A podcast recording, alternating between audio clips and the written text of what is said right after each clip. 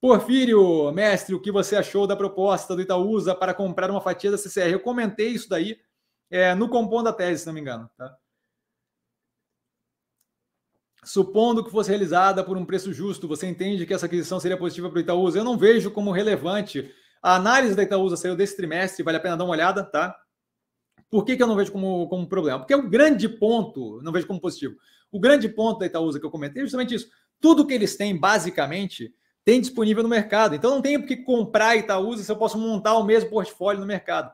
E aí eu monto o mesmo portfólio no mercado e a hora que vira um problema, é... a hora que vira um problema um dos ativos, a hora que outro fica mais interessante, eu posso alterar o mix daquilo sem ter que mexer o mercado inteiro. Vocês viram como é que foi a venda da Itaúsa agora das ações da XP?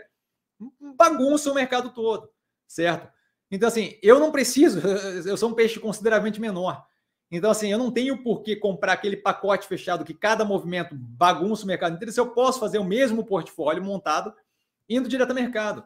Então, assim, não faz qualquer sentido operar ali. Jurava que eles iam fazer, de fato, um movimento. Jurava não, assim, tipo, tava, tava esperançoso que eles fizessem um movimento no sentido de comprar operações de capital fechado, efetivamente. Não, eles vão lá e compram mais ação que tem na bolsa. Ah, não, não dá para entender, pô. Eu, aí eu monto o portfólio sozinho. É como eu abrir uma empresa que tem as 26 ações que a gente tem no portfólio. Pô, qual é o sentido?